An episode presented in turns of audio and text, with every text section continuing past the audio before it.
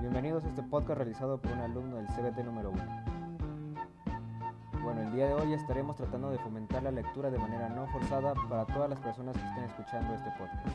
Primero que nada, me gustaría hacer una recomendación sobre material de lectura, en específico un poema del autor Federico García Lorca, un poeta, dramaturgo y escritor que nació en el año 1898 en España, en el mismo año que España perdió sus colonias.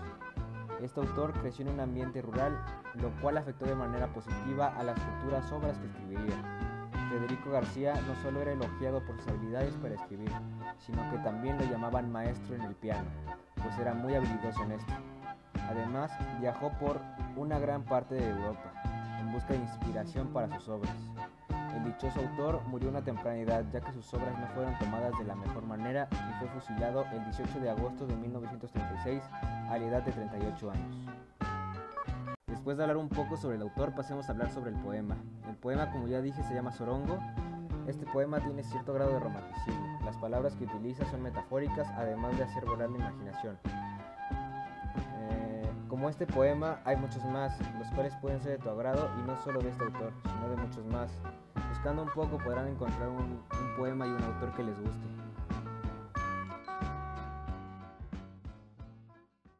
Sorongo.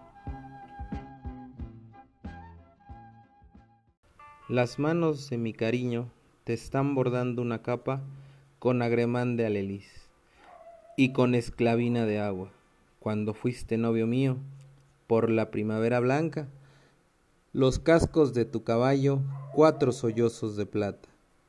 La luna es un pozo chico, las flores no valen nada. Lo que valen son tus brazos cuando de noche me abrazaban. Lo que valen son tus brazos cuando de noche me abrazaban.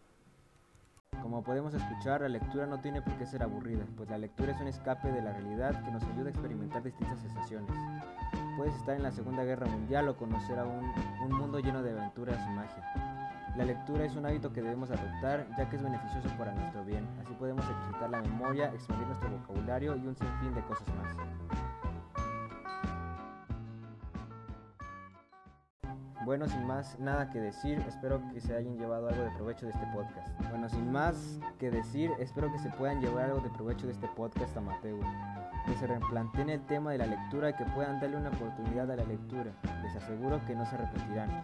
Soy Armando López y escucharon Arroz con leche.